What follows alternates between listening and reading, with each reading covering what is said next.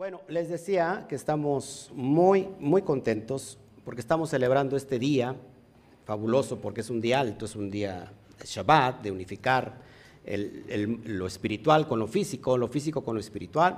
Hoy tenemos dos porciones, eh, Aharei Mod y, y ¿qué más? Y Kedoshim. Repito, si estás en Facebook, dale un corazón, escribe tu comentario, más tarde te saludo, ayúdanos a compartir. Si estás en YouTube, dale manita arriba, también nos ayuda mucho. si me puedes enviar un super gracias, también te lo agradecería yo constantemente. Seguir expandiendo esta luz es lo más principal, el propósito de esto. Así que gracias por estar con nosotros y a la cuenta de tres horas, sí, uno, dos, tres. Shabbat Shalom. Bueno, gracias por avisarme que no se escuchaba el, el audio. Les decía yo, que si no sabemos qué es la vida, mucho menos vamos a entender qué es la muerte. Y si no entendemos estos conceptos de vida y muerte, jamás vamos a entender cuál es nuestro rol, cuál es nuestro propósito en esta dimensión llamada materia. ¿Ok? Tenemos un cuerpo, el cual lo tomamos a veces como lo más importante, no así lo espiritual o lo que es el alma. Recuerden que somos un alma que tiene un cuerpo. ¿Para qué le sirve este cuerpo al alma? Para poder manifestarse, tener eh, su propósito en la tierra. ¿Verdad que es bien fácil entenderlo? Entonces, si yo comprendo primero qué es la vida, entenderé entonces qué es la muerte. No estamos aquí por el simple hecho de venir a esta vida a nacer, a crecer, a reproducirnos y después morir. Estamos aquí para algo más elemental, para algo más trascendental. Diga conmigo trascendental.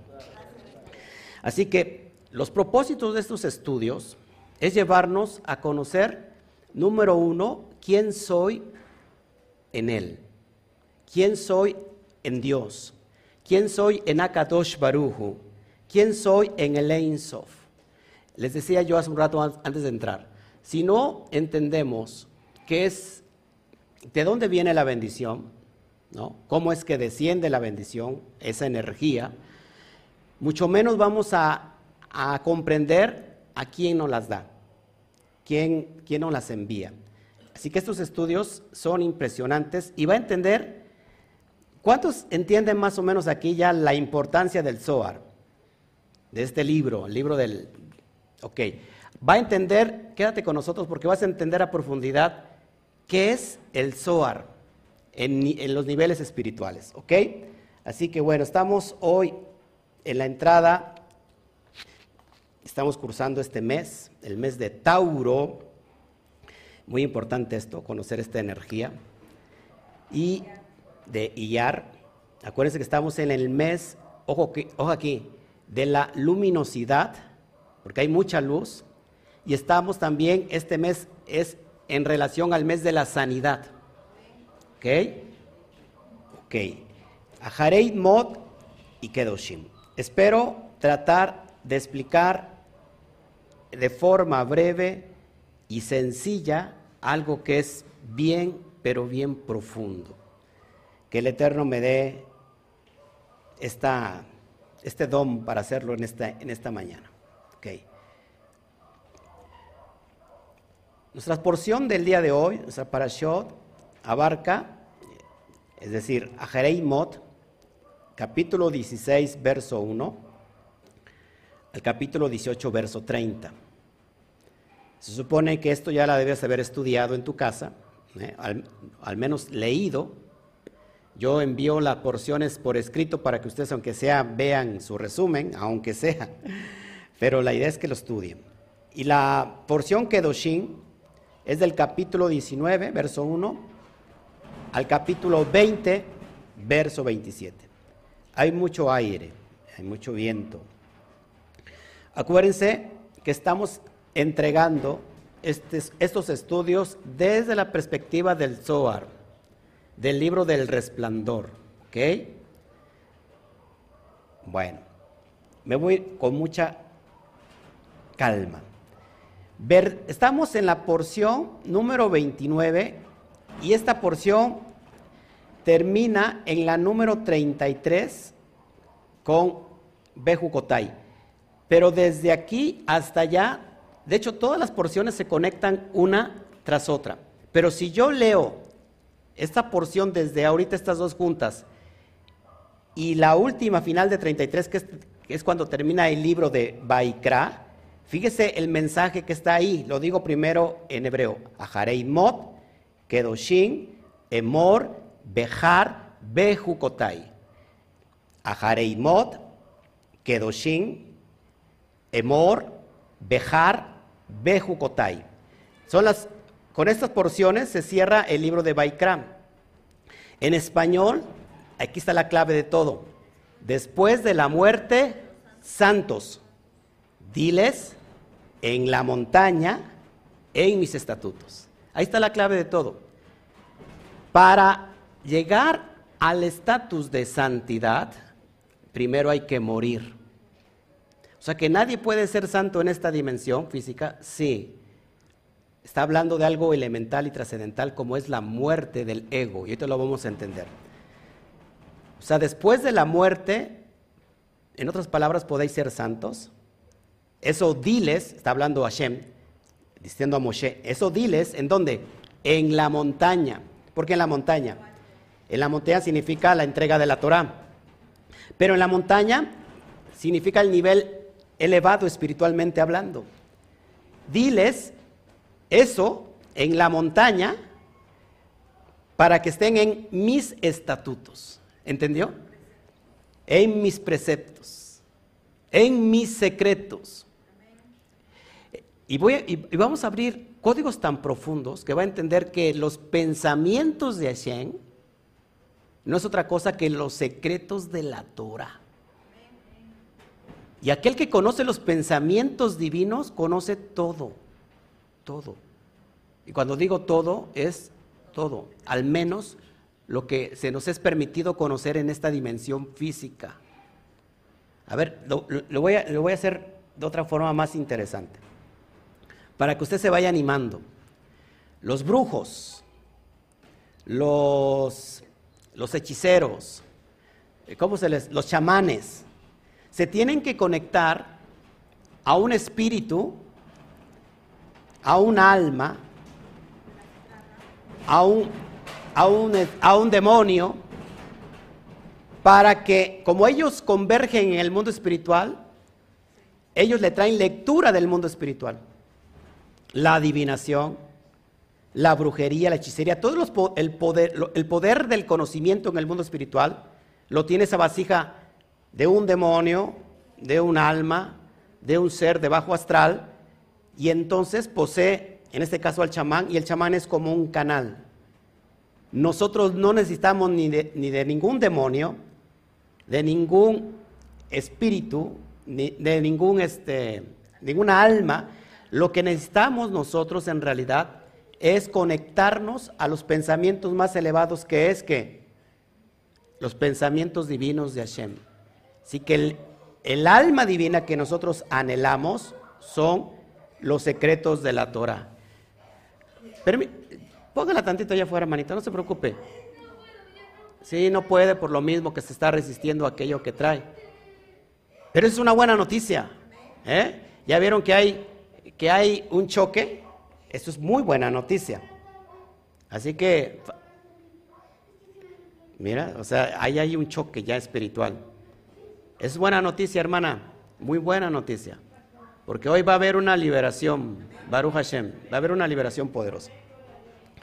Ok, entonces, lo que les estoy tratando de enseñar a ustedes, que no hace falta ser un medium, al menos desde la perspectiva, como lo hace el sistema brujil, ¿no? Del mundo de la izquierda, del mundo caótico, si nosotros, sino que nosotros podemos ser un canal, pero eh, directamente del santo bendito sea. Eso es impresionante. No, ustedes no les, no les llama la atención absolutamente nada. Esto es impresionante, ¿ok? Bueno, entonces, hay aquí lo que está ya conectado en esta dimensión. Gracias, mi amor, por irte para allá porque era importante. Nuevamente, preste atención, no se distraiga, por favor, como si usted no hubiera visto nada nunca esto. Después de la muerte, santos, diles en la montaña, en mis estatutos. Para allá 29, Jareit Mod, para allá 30, Kedoshin, para allá 31, Emor, diles, para allá 32, Bejar en la montaña y para allá 33, Bejucotai, en mis estatutos. Vamos a ir abriendo los códigos poderosos que tenemos el día de hoy. Y vamos a ver, a leer el primer versículo. Preste mucha atención. Y habló el Eterno a Moshe después de la muerte de los hijos de Aarón, los cuales murieron cuando se presentaron ante el Eterno. ¿Se acuerdan? Esa Nadadia View, ese por hacer fuego extraño, murieron. Y vamos a ir entendiendo estos conceptos. Bueno, esta porción, generalidades. Me gusta hablar de generalidades. A Mot se lee una vez en Yom Kippur. Es el día que se ofrece la conexión más elevada posible de la luz del Creador durante el año. Y también se lee una vez en Shabbat en el mes de Iyar como hoy. Esta porción es de Yom Kippur, cuando entraba uno al santuario para qué? Para adquirir el favor de Hashem para todo un año. En Yom Kippur, solamente una vez al año, entraba el Kohen Gadol, el sumo sacerdote, en la presencia divina. ¿Ok?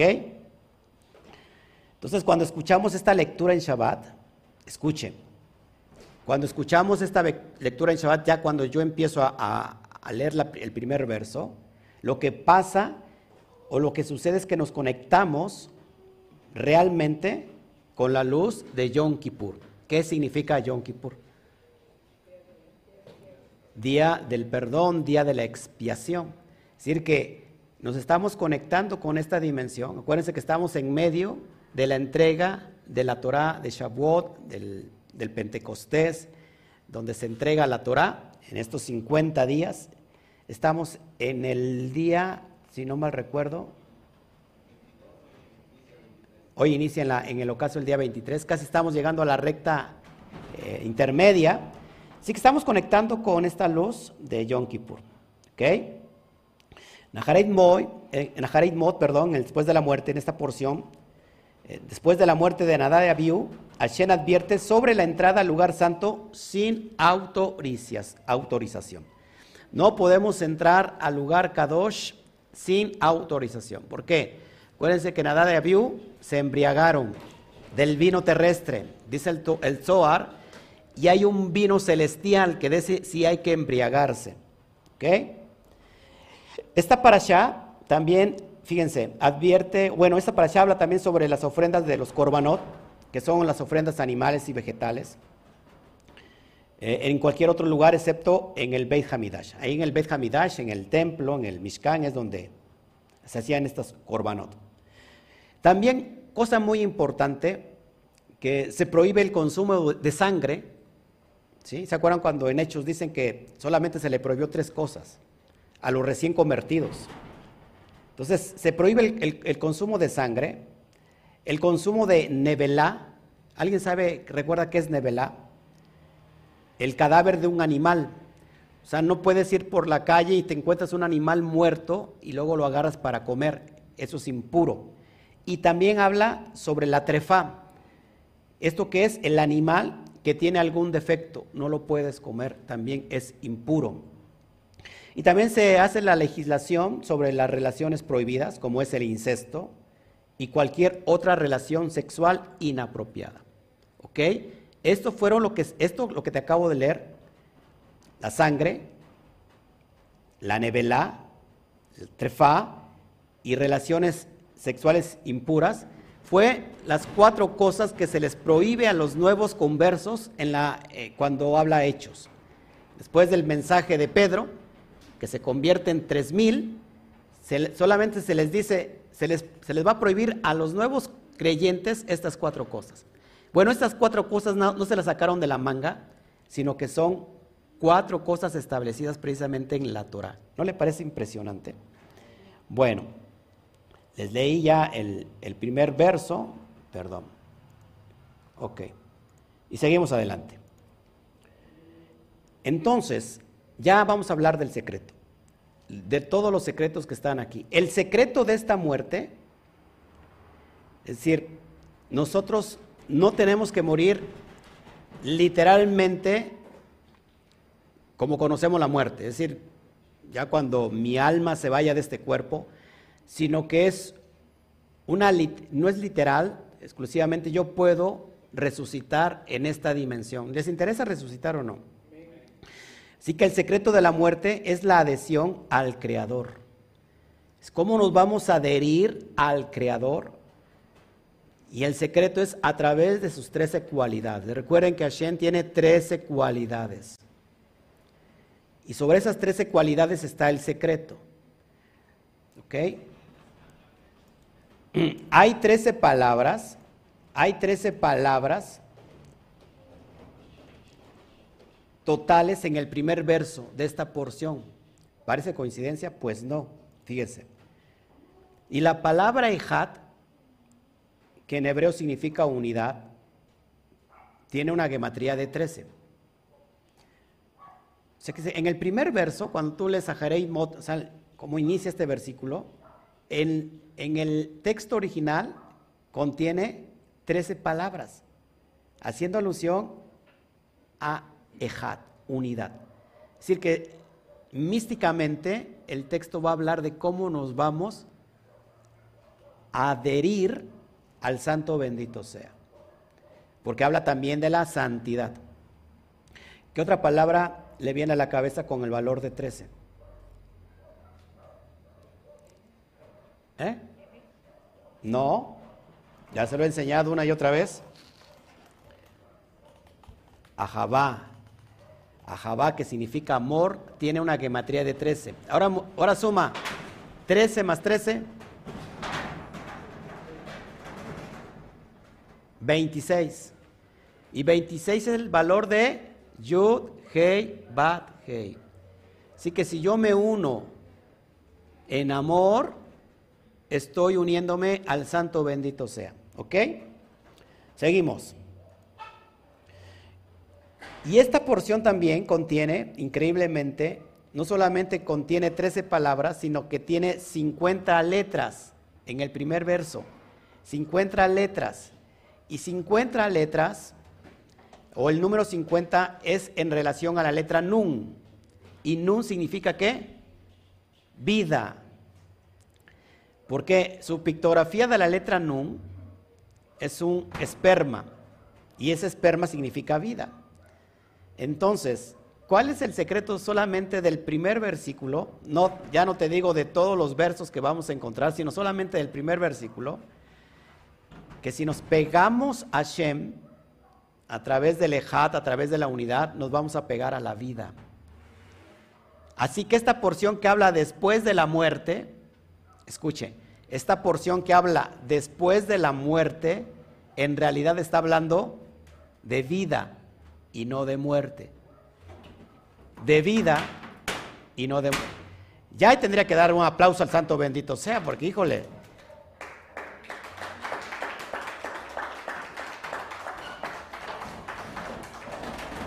Bueno, están, están las láminas de arriba porque hay mucho aire y empieza a moverse todas las cosas. ¿Me va entendiendo aquí? Así que después de la muerte, no está, no está hablando en el sentido solamente de la muerte de Nadad y Abiú,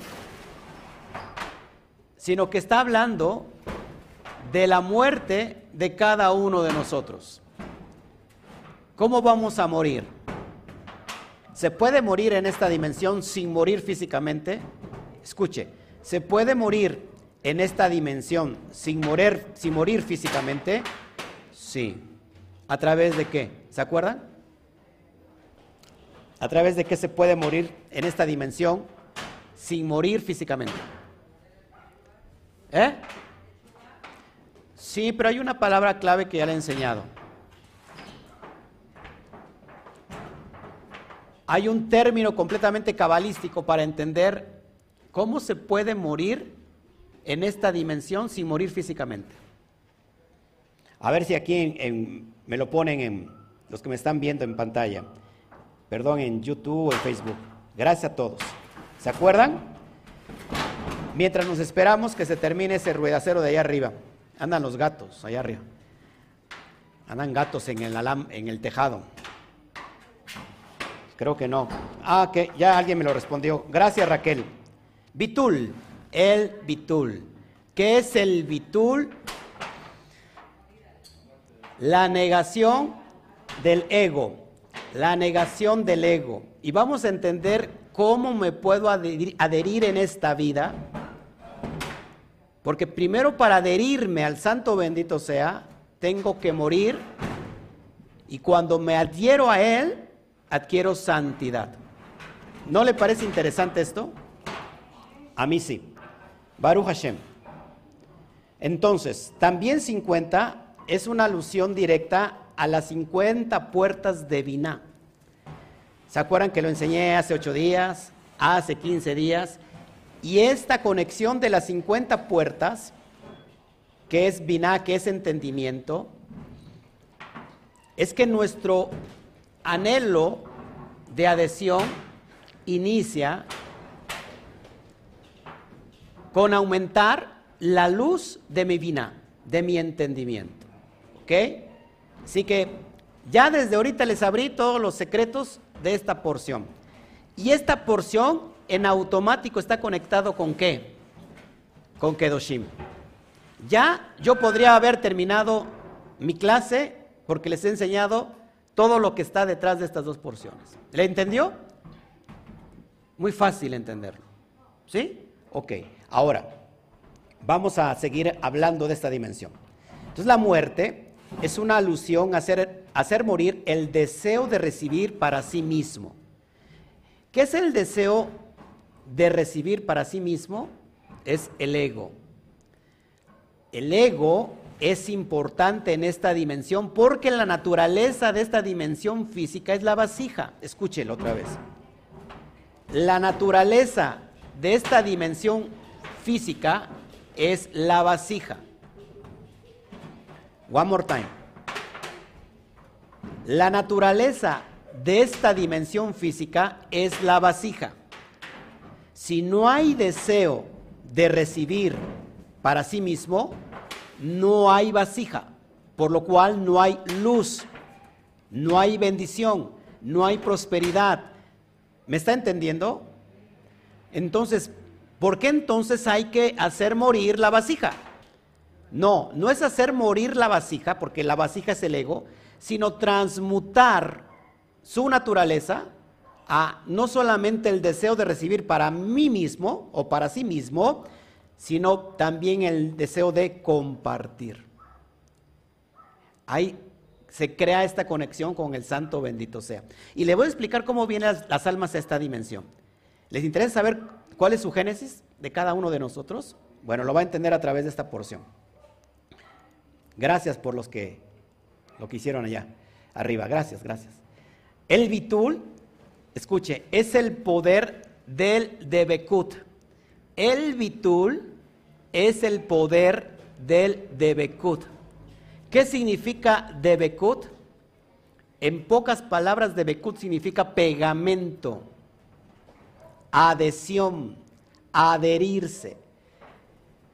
El bitul lo va a entender de esta manera más fácil. Todo aquel que quiera venir en pos de mí, nieguese a sí mismo, muera cada día y después sígame. Ese es el bitul negarse a sí mismo, al deseo de recibir para sí mismo, transmutándolo en el deseo para compartir. ¿Por qué Yeshua cuando les habla a sus discípulos, ¿me quieren seguir? Mueran cada día. ¿Qué significa? ¿Se tienen que quitar la vida todos los días y volver a resucitar? Es negarse al ego. Cuando yo me niego al, ego, estoy en el proceso de bitul, de la negación a mi propio deseo de recibir solamente para mí, porque lo voy a compartir ahora, eso se llama Bitul. Y ese, esa dimensión me conecta con Akadosh Baruju, con el Santo bendito sea. Pero ¿verdad que nos cuesta trabajo compartir? porque luego lo que tenemos apenas nos alcanza, dicen, dirán algunos, ¿cómo voy a compartir con alguien más? Pues cada quien se rasque con sus propias uñas. Además dijo Pablo que el que no trabaje, que no coma. Así como yo ya trabajé, pues yo como, pero ya los demás que no, si no tienen alimento, ese es su problema. No, no, no. Ese, cuando nosotros transmutamos ese bitul, nos estamos, estamos siendo santos. Escuche esta, esta, esta palabra poderosa. ¿Por qué me estoy haciendo santo? ¿Por qué me convierto en, por qué adquiero la santidad? Porque la naturaleza del santo bendito sea es compartir. La naturaleza del, física del ser humano es recibir.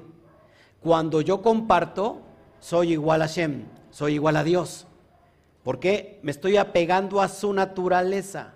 Es lo que quiero que entiendan. Seguimos. Vamos a hablar un poquito del Debekut y para eso quiero Acabo de leer un libro que se los recomiendo que se llama La sabiduría de la verdad de Rab Yehuda Ashlach. Si lo, si lo pueden conseguir, consíganlo. Es un libro profundo que habla de muchos conceptos cabalísticos sobre la cuestión de la verdad. Entonces, en el texto original de Devarim, de Deuteronomio, capítulo 11, verso 22, habla de las condiciones de cómo adherirse a Dios. Y termina el texto y adherirse a Él, que en hebreo es uledopka bo. Y ahí, en estas tres palabras hebreas, en estas tres palabras originales del verbo, tiene dale, bet y kuf, que se forma la palabra debekut. Y vamos a hablar un poquito o un muchote de esta dimensión de Debekut. ¿Le parece? Adherirse a Él. ¿Qué significa adherirse a Él? A ver, déjame aquí poseer esta dimensión. Preste mucha atención, por favor.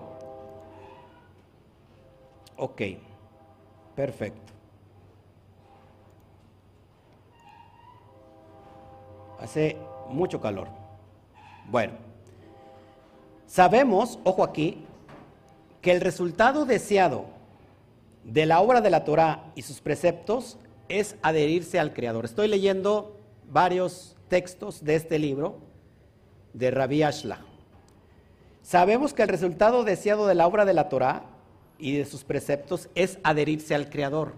Cuando nosotros estamos estudiando la Torah en el nivel Sot del secreto, el propósito es adherirme al santo bendito sea, como está escrito, y adherirse a él en Deuteronomio 11:22. Dice aquí el texto, ¿cómo podemos entender el significado de adherirse al Creador si después de todo la mente no puede concebirle a Él en absoluto? Nuestra mente no puede comprender la dimensión de esta luz que es infinita. Y pregunta aquí el autor, ¿cómo es posible que nos podamos adherir a la santidad misma. Sigo leyendo. Dice, ¿cómo es posible adherirse al Creador si Él es un fuego que consume? Un fuego arrasador. Es como pensar que te vas a unir al sol. ¿Qué, te pasa si te unes al sol? Te desintegras. Entonces dice, ¿cómo es posible unirme a Shem si Él es un fuego que consume, un fuego abrasador? Y respondieron, uno debe adherirse a sus cualidades. ¿Cuáles son esas, tres, esas cualidades? Los trece atributos de Akadosh Barujo. Y dice así, así como Él es misericordioso, misericordioso, ustedes deben ser misericordiosos. Así como Él es perdonador, ustedes deben ser perdonadores. Es lo que dice Rashim. Es lo que comenta Rashim. ¿Ok? O sea, unirme significa unirme a sus cualidades. Si él, es, tiene, está lleno de misericordia, yo tengo que ser también una persona llena de misericordia. Si Él es un ser perdonador, yo también tengo que perdonar. ¿Me está siguiendo aquí? Sin embargo, entonces aquí hay un problema porque, dicen los sabios, no debería decir adherirse a sus maneras, o sea, eh, debería decir adherirse a sus maneras para entender esto que está diciendo Rashid. Y dice el autor Ashlach, la explicación es que en la realidad física, que se involucra al espacio, entendemos adherir o pegar como estar físicamente cerca, mientras que la separación significa estar físicamente distante. Escuche, le estoy leyendo el poder de cómo me puedo adherir al santo bendito sea. Sin embargo, en el nivel espiritual donde no hay materia de espacio físico, adherirse y separarse no pueden ser entendidos como estar cerca o lejos, más bien entendemos la similitud de afinidad de forma entre dos entidades espirituales como adherir y la diferencia de forma entre dos entidades espirituales como separación. ¿Cómo me adhiero al santo bendito sea? A través de la afinidad, de forma. ¿Quieren saber cómo es la forma de Akadosh Baruju? Bueno, vamos para allá. Y esto no se refiere a distancia física, sino más bien a su similitud, es decir, la afinidad de forma o diferencia de forma. ¿Cómo nos vamos a adherir al Santo bendito sea? A través de la forma. Y tenemos grandes noticias porque nosotros fuimos hechos a imagen y semejanza. Y va a entender el amor que está detrás de todo esto. Y, le aseguro que usted va a abrir los espacios para que sea una persona completamente altruista y lo va a entender claramente. Cuando dos personas se aman una a la otra, es porque tienen una similitud o afinidad de forma. Lo voy a explicar físicamente, o lo explica aquí el autor Rabbi Ashlach, de cómo poder integrarnos a la forma del santo bendito sea. ¿Ok? Y por el ejemplo, cuando dos personas se aman una a la otra, es porque tienen una similitud o afinidad de forma. Yo amo a mi esposa y no es porque yo tengo la forma de ella físicamente, porque no estoy hablando físicamente. Quizás físicamente somos completamente diferentes, sino en la forma esencial de, su espíritu o de su alma. Así que por medio de tomar una forma similar a la forma del Creador, nos vamos, nosotros nos podemos adherir a Él. Eso es lo que quisiera decir, dice, dice el autor. perdón por todos los que pasen por aquí, los, ya no, pasaban este, vendedores, pero bueno, ya se está volviendo centro este, esta parte. ¿Cuál es el, presta atención, cuál es el secreto o la fórmula de cómo me puedo adherir al santo bendito sea por medio de tomar una forma similar a la del Creador. ¿Cómo lo hacemos? Bueno, se lo voy a explicar de manera más sencilla que es el cuerpo. Ya Pablo lo hablaba también en ese entonces. El cuerpo, fíjense, el cuerpo y sus órganos son uno. El cuerpo como un todo intercambia pensamientos, sensaciones con cada uno de sus órganos individuales. Por ejemplo, si el cuerpo como un todo piensa que uno de sus órganos debe de servirle y darle placer, el órgano conoce este pensamiento inmediatamente y acerca el placer del que se pensó. Ejemplo, tú, tú tienes la idea de comer algo, se te antojó algo, inmediatamente lo detecta, ¿qué órgano lo detecta? Ese pensamiento de tu cuerpo. El estómago. Y el estómago empieza qué? A secretar, ¿no? Sí, sí, secretar. Segregar, segregar, perdón, fluidos, donde empieza a trabajar porque ya entendió tu pensamiento del cuerpo lo que se le antojó. Inclusive empiezas hasta a salivar, ¿no? Empiezas a salivar. ¿Por qué? Porque tu órgano entendió que necesita darte placer. Escuchen entonces la, la similitud que tiene este ejemplo con el cuerpo. ¿Me va entendiendo aquí? Entonces el órgano conoce este pensamiento inmediatamente y se acerca el placer del que se pensó. Y si un órgano piensa y se siente incómodo ¿Dónde está, el cuerpo como un todo conoce esto inmediatamente y lo mueve a otro lugar donde esté más cómodo. Por ejemplo, cuando te tienen que, que intercambiar un, un órgano. Este órgano que te implantan tiene que estar en concordancia con tu cuerpo, porque muchos de estos órganos que están implantados el mismo cuerpo los rechaza, porque no se siente incómodo, no se siente cómodo. ¿Me va siguiendo aquí? Ahora, escuche que esto es muy importante. Si un órgano es separado del cuerpo, ¿qué pasa? Se vuelve una entidad separada y el cuerpo como un todo no conoce las necesidades del órgano que ha sido separado. Es decir, si tú te sacas un, qué sé, ¿con qué puedes vivir? Con un riñón, ese riñón que se extrae de tu cuerpo ya es una entidad separada y por lo cual no conoce los pensamientos de tu cuerpo. ¿Me, va siguiendo? Ese, riñón que va, va a tender a morir. Escuche esto, que es muy importante. Ok, y si un médico reacomoda otra vez el órgano en el cuerpo como estaba antes, el órgano, una vez más, es capaz de conocer los pensamientos y las necesidades del cuerpo como un todo, y el cuerpo como un todo conoce otra vez las necesidades de ese órgano. ¿Me va siguiendo esta, este ejemplo físico para conectarte con el ejemplo metafísico? Así que por medio de esta analogía, escuche, podemos entender la diferencia de una persona que ha merecido adherirse al Creador, dice el texto de Rabbi Ashla. Así que para adherirme al Creador debe haber un mérito. ¿Qué nos enseñaron? A no tener méritos. El alma, escuche, es una iluminación que se deriva y se extiende de la esencia del Creador mismo.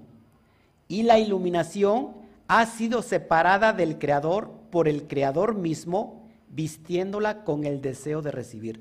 Les voy a explicar cuál es el génesis de su alma. Es necesario que lo escuche porque va a entender muchas, pero muchas cosas. Repito, ¿cómo se crea el alma? Para empezar, el alma pertenece a un alma grande que es Adán Cadmón. Adán Cadmón es el alma de las almas, es la infinitud, es el Ein es la energía sublime, incorpórea, eh, eterna, que no tiene fin, no tiene principio. De ahí venimos, de esta matriz divina, de esta fábrica poderosa. Ahora, dice el libro, esta alma en sí misma es una iluminación. ¿Por qué es una iluminación el alma? Porque el Ein Sof es la luz divina la or, ¿me va siguiendo? De la, de la or, de la luz divina, ¿qué se extrae? Una iluminación. Esa pequeña iluminación es un alma que se deriva precisamente de, este, de esta luz infinita y se extiende de la misma esencia del Creador. Fíjate, te estoy diciendo cómo venimos, y lo dice el Zohar, cómo explica, cómo venimos tú, no solamente como físico, sino como alma. Porque lo físico es un proceso después de varios procesos, sino que este es un proceso del alma. Y esta iluminación ha sido separada del Creador mismo cuando la viste con una vestidura, valga la redundancia, del deseo de recibir. Escuche esto. El alma, el alma papá o el alma madre, se extiende a sí misma de su propia esencia, saca una iluminación, que son estas neshamot, estas almas. Y cuando la viste del deseo de recibir para sí mismo, esta, esta iluminación se separa de su esencia. Y entonces va, va, va, su viaje va descendiendo hasta que tiene un cuerpo, un vehículo. Ok, pero eso es muy importante. Entonces, ¿qué es lo que me separó del santo bendito sea? El deseo de recibir para sí mismo. Hashem, la luz divina, no tiene deseo de recibir, no es su naturaleza. ¿Cuál es su naturaleza? Dar. Pero Él puso en cada alma esta cualidad del deseo de recibir para sí mismo, porque Él quería dar. Si su naturaleza es dar, ¿quién va a recibir? No solamente nosotros, sino toda su creación tiene el deseo de recibir para sí mismo. Se lo voy explicando. El pensamiento de la creación del Creador para satisfacer a sus creaciones es que crea, creó en cada alma el placer del deseo de recibir. Y esta forma del deseo de recibir separó esa iluminación de su esencia del creador e hizo una entidad separada, como el órgano que te acabo de explicar. ¿Ok? ¿Cuál es la forma del creador? El deseo de dar. Y esta forma que nos creó para, para poder recibir es la forma del deseo de recibir. De esto aprendemos, escuche, de esto aprendemos que cada alma,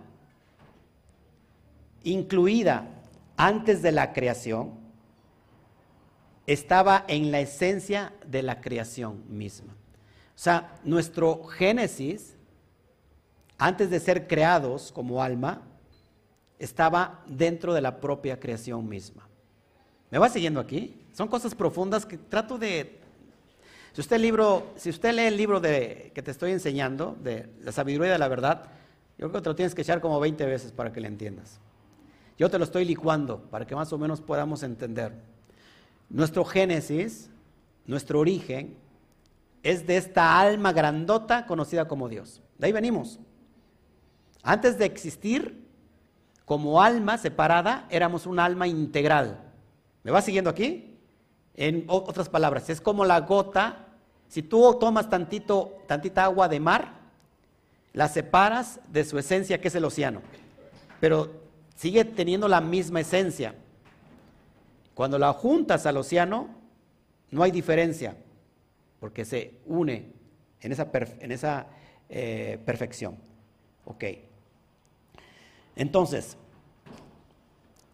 a través del proceso de la creación, esto es, junto con la naturaleza del deseo de recibir satisfacción que fue instilado en, en esta, adquirió una forma diferente y fue separada del Creador. Es decir, el Eterno cuando nos viste del deseo de recibir, en, en ese momento somos separados de ese, de ese todo, cuya intención completa es impartir ya que la diferencia de forma causa separación espiritual.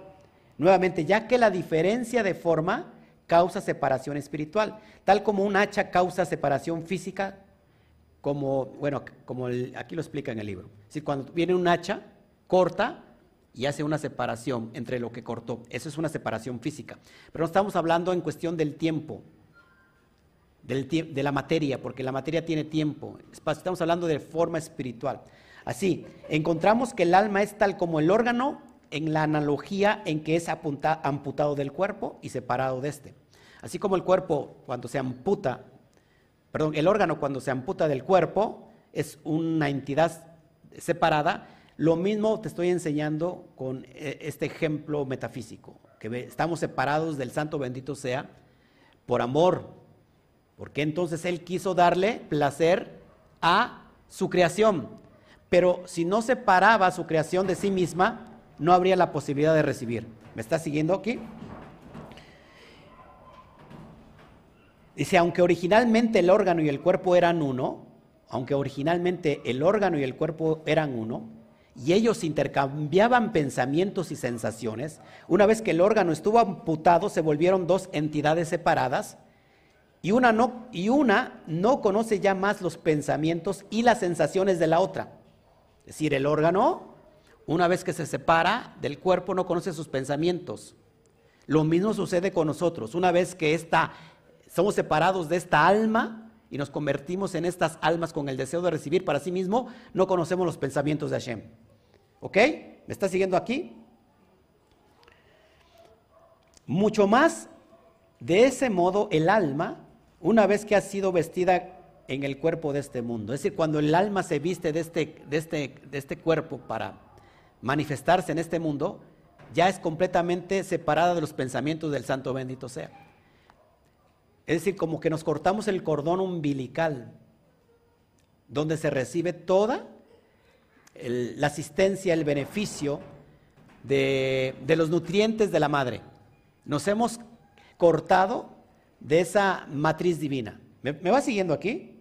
Ahora, le voy a enseñar cómo es el proceso de adherirme, porque eso es lo importante de esta clase. Si ya entendimos que fuimos separados y que somos como ese órgano que sale, se, se, amputa de su cuerpo mismo y ya no conoce los pensamientos del cuerpo. Entonces, como almas, como somos, hemos sido amputadas de una alma grande, ya no conocemos ahora sus pensamientos. ¿Cómo conocerlos ahora? De ahí te voy a llevar.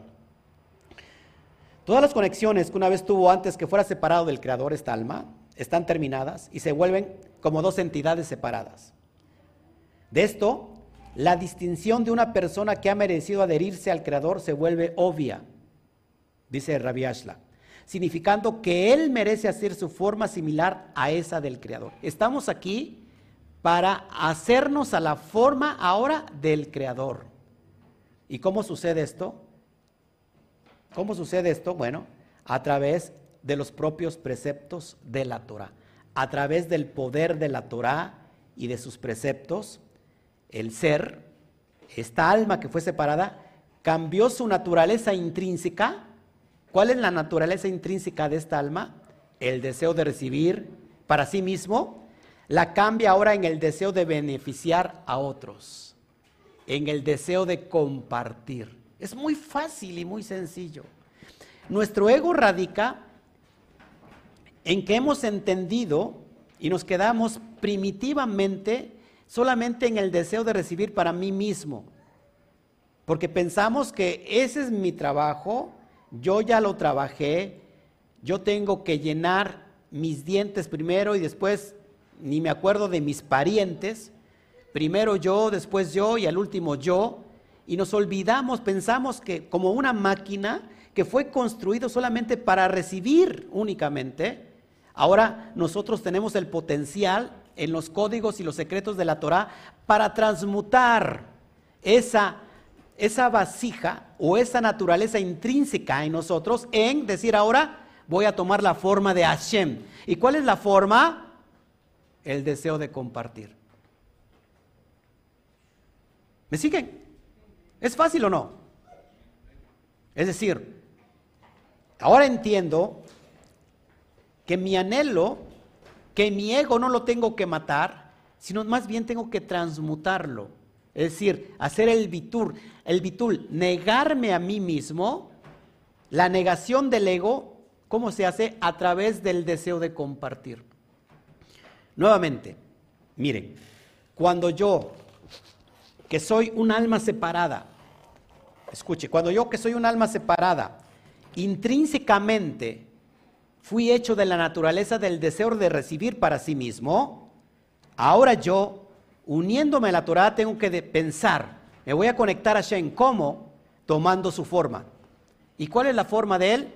Tengo que entender cuál es su naturaleza intrínseca de esa alma, de donde vengo, y esa naturaleza es compartir. ¿Se entendió? Ahora estoy tomando su forma, su afinidad. Estoy en similitud o en afinidad con esa forma. Y es ahí donde sucede el de Bekut. Tan fácil como eso. Y eso me convierte en santo.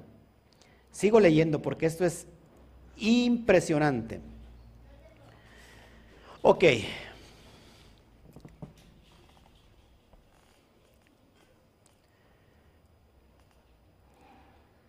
El alma va a llegar al punto de conocer los pensamientos del santo bendito sea. Porque el alma merece el conocimiento divino. El alma merece el conocimiento completo. ¿Cuál es el, el conocimiento completo? El conocimiento divino. Y merece recibir todos los secretos de la Torah ya que los pensamientos del Creador, escuché, son los secretos de la Torah. ¿Quieres conocer los pensamientos de, Akadosh Baruju? Bueno, sus pensamientos son los secretos de la Torah. Porque cuando una persona se esmera solamente en entender el secreto literal del texto bíblico, nunca se va a pegar, nunca se va a adherir porque estará pensando de forma dual. ¿Eh? ¿Me va siguiendo? Pero cuando nosotros tomamos la forma de Hashem entendemos que el secreto no es lo mismo que el texto literal de la Torah. el texto literal de la Torah es el cuerpo y entonces el secreto de la Torah vendría siendo el alma de esa Torah. ¿Ok? Está impresionante esto. Y entonces merece recibir todos los secretos de la Torah, ya que los pensamientos del Creador son los secretos de la Torah. Y esto es lo que Rad Meir quiso decir. Cualquiera que estudia la Torah, escuche, cualquiera que estudia la Torah por ella misma merece muchas cosas. Y merece los secretos y las razones de la Torah. Y se vuelve como un manantial rebosante. Lo repito, Cualquiera que estudia la Torah por ella misma merece muchas cosas y merece los secretos y las razones de la Torah y se vuelve como un manantial rebosante. Escrito en Pirkei Avot, la ética de los padres, capítulo 6, Mishnah 1. Imagínate esto, el poder. Y a mucha gente le aburre estudiar los secretos de la Torah. Entonces, dedicarse a la Torah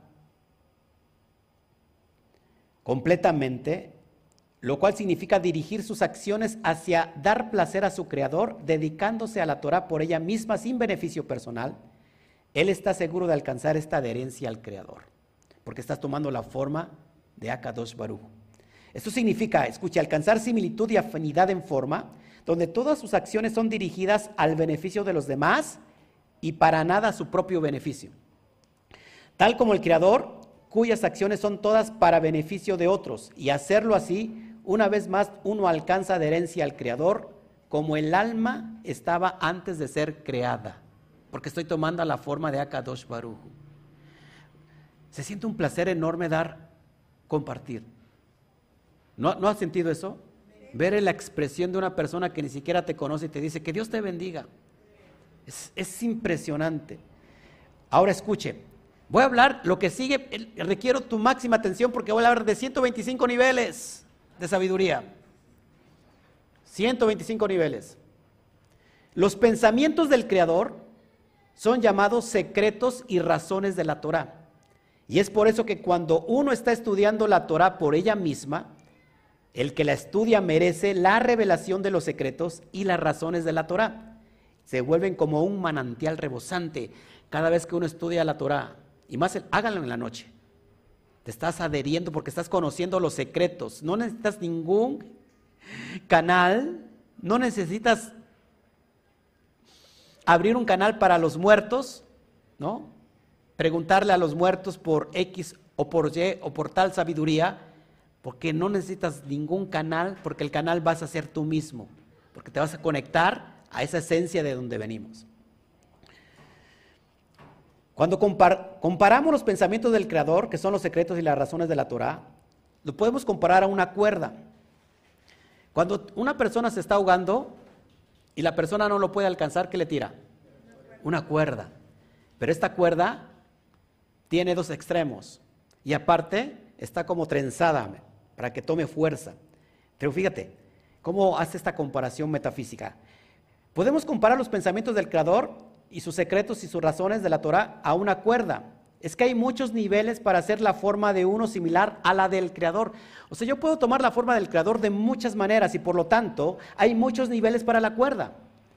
Esto es la comprensión de los secretos de la Torah, ya que el grado de la similitud de forma con el Creador es proporcional al grado de comprensión de los secretos de la Torah. Cada vez que yo me conecto a la forma del Creador es dependiendo a cuánto esté abierto mi intelecto de sabiduría. De la manera que yo abro mi conciencia, es en la manera que yo me puedo apegar al santo bendito. O sea, por eso es importante que los secretos es para abrir la conciencia. Pero ¿qué hacemos? Cuando no entendemos, cerramos. Ah, ya no entiendo, ya después tendré tiempo. Y nunca hay tiempo. Es mejor abrir el entendimiento para ir conectándonos con, estos grados de similitud del Creador. Repito, estos grados es en proporción al grado de comprensión de, los secretos de la Torah que la persona tiene. O sea, dependiendo mi comprensión a los secretos de la Torah, voy a tener acceso a los pensamientos del Creador. Y en general, dice el autor, hay cinco niveles. Nefesh, Ruach, Neshama, Haya y Yehida. y cada uno de estos está constituido de todos. Fíjese, los cinco niveles y cada uno contiene todos los cinco niveles, de manera que hay en total, hay por lo menos 125 niveles. Es decir, que cada nivel en sí mismo tiene cinco. Y si lo multiplicas, de esos cinco niveles se crean 125 niveles de comprensión del pensamiento de Hashem. Y estos niveles son llamados mundos. En hebreo, olamot. Y olamot también se traduce no solamente como mundos, sino se traduce como ocultamientos. ¿Me siguiendo? ¿En qué nivel estaremos nosotros de comprensión? Si yo lo veo a usted y digo, usted está como en el 150, ni ya se pasó del 125. ¿En qué nivel logrado de la cuerda estoy? O sea, que los olam no solamente se traduce como mundo, sino que también se traduce como ocultamiento. Estos son llamados también mundos, como los sabios dijeron, en el futuro Dios dará a cada persona justa 310 mundos. Es decir, 310 ocultamientos serán revelados. Y la razón por la cual los niveles de comprensión del Creador son llamados mundos es que la palabra mundo, la mod, significa ocultamientos. Precioso. ¿Sigo? Así que aquellos que alcanzan la comprensión espiritual pueden escribir libros. Yo tengo muchos en mi mesa, ya mucho material para escribir, pero todavía no es el momento. Pero fíjese, fíjate lo que dicen los sabios. Aquellos que alcanzan la comprensión espiritual de estos olamot pueden escribir libros y entregar sus comprensiones en indicios y analogías las cuales pueden ser percibidas por cualquiera que ha alcanzado los mismos niveles espirituales de, de que el libro habla y tiene comprensión mutua. Por eso hay libros que no podemos entender. Le digo que este libro, al cual estoy haciendo mención, de la sabiduría de la verdad de Rab Yehuda Aslach, dice el autor que lo, que lo transcribe, que al menos hay que leerlo como 20 o 25 veces para que podamos más o menos entenderle. Así que cuando vamos a este libro y no entendemos nada es que nuestro nivel de conocimiento está completamente nulo. Así que, fíjense, la importancia de lo que viene. Así que la adhesión, la adhesión completa y la comprensión completa se divide en 125 niveles inclusivos. Y debido a esto, ojo, antes de la llegada del Mashiach, es imposible alcanzar todos los 125 niveles. Usted dice, wow, qué tremendo, ya me estaba usted espantando. No, pues lo voy a seguir espantando. Rabbi Aslak es del siglo pasado y él decía que antes de la llegada del Mashiach no se podían alcanzar los 125 niveles. Y usted puede decir, wow, pues qué tremendo porque estoy, ¿cómo se puede decir? Justificado. ¿No? Todavía no llega el Mashiach. Pero fíjate lo que dice Rabbi Ashla. Ay, hay dos diferencias entre la generación del Mesías y las otras generaciones. Una, solamente en la generación del Mesías pueden ser alcanzados todos los 125 niveles. Y dos, en todas las generaciones, aquellos que alcanzan comprensión y adhesión son pocos. Como los sabios dijeron acerca del pasaje, he, encontrado un hombre en un millar. Mil entran a una sala y uno sale a enseñar. Baikra Rabá 2.1. Esto es, uno alcanza la, adhesión y la comprensión. Escuche lo que sigue. Esto es muy importante. Y aquí es donde va, va a decir, wow, como que ya no estoy tan justificado. Mire lo que dice Rabbi Ashlach. Solamente Rashbi. ¿Quién es Rashbi? Rabbi Shimon Bar Yochai y su generación, los autores del Zohar, alcanzaron los 125 niveles completa, completamente. Dice aquellos, aunque ellos estaban vivos antes del tiempo del Mashiach, este está dicho de Rab Shimon y sus estudiantes, un sabio es mejor que un profeta. Y por lo tanto encontramos escrito muchas veces en el Zohar que no habrá generación como la de Rashbi, hasta la generación del rey Mashiach. Y usted dice, wow, ya, ya, todavía no llega. Es por eso que su gran composición ha hecho tan fuerte impresión en el mundo. Los secretos de la Torah dentro de esta abarcan todos los 125 niveles. El Zohar abarca e incluye los 125 niveles de ocultamientos o de sabiduría. Por lo tanto, ellos dijeron en el Zohar que el Zohar será revelado solamente, escuche, en el final de los días, en el tiempo del Mesías. Como hemos dicho, si los niveles de los lectores no han alcanzado los niveles completos del autor, no entenderán sus insinuaciones, ya que ellos no están en un nivel común de comprensión. Y dado que el nivel de los autores del Zohar abarcan todos los 125 niveles, no pueden ser comprendidos hasta el tiempo del Mesías. Y usted dice, pues no entiendo ni papa. Escuche, escuche lo que dice el propio Rabbi Ashla. Esta es una prueba esta es una prueba clara de que esta generación es la generación del Mesías. Ya que vemos que ninguno de los comentarios previos en el Zohar consiguió explicar siquiera el 10% de los pasajes difíciles en el Zohar. Y en las cosas que explicaron, sus palabras son como casi tan impenetrables como el Zohar mismo. Escuche, y dado que el Zohar ha sido revelado a esta generación, y dado que el Zohar ha sido revelado a esta generación, esto es una prueba clara de que el tiempo del Mesías está aquí. Repito nuevamente. Y dado que el Zohar ha sido revelado ya a esta generación, y te estoy hablando que Ashlach fue del siglo pasado, seguramente estaba pensando en este tiempo poderoso, dado que el Zohar ha sido revelado en esta generación, esto es una prueba clara de que el tiempo del Mesías está ya aquí.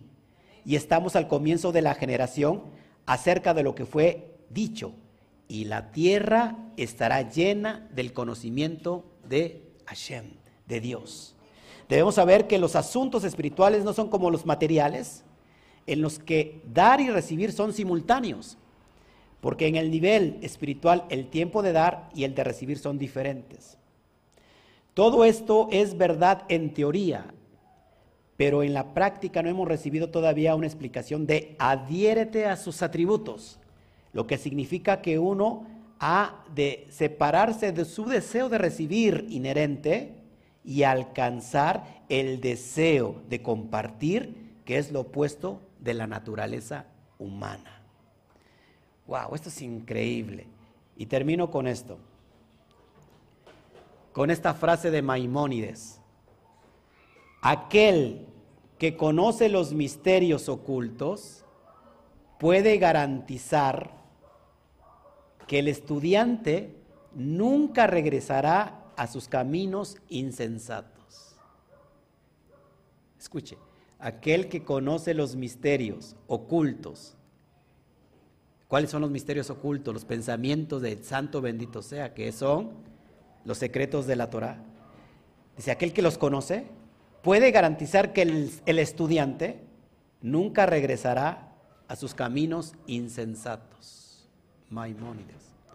Aquel, aquel que conoce los secretos está conectado a los pensamientos y aquel que no es como el cerdo que vuelve al... El, no, el cerdo que vuelve a ensuciarse nuevamente y el perro que vuelve a comer su propio vómito. Muy fuerte esto. En nosotros, en cada alma, el Creador emanó una chispa de esa fuerza de la que te acabo de hablar y por medio de esa chispa todo puede regresar a Él.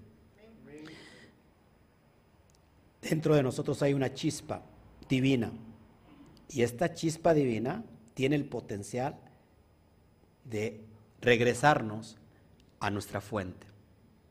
El Hijo Pródigo regresa a casa. Esto es increíble, impresionante.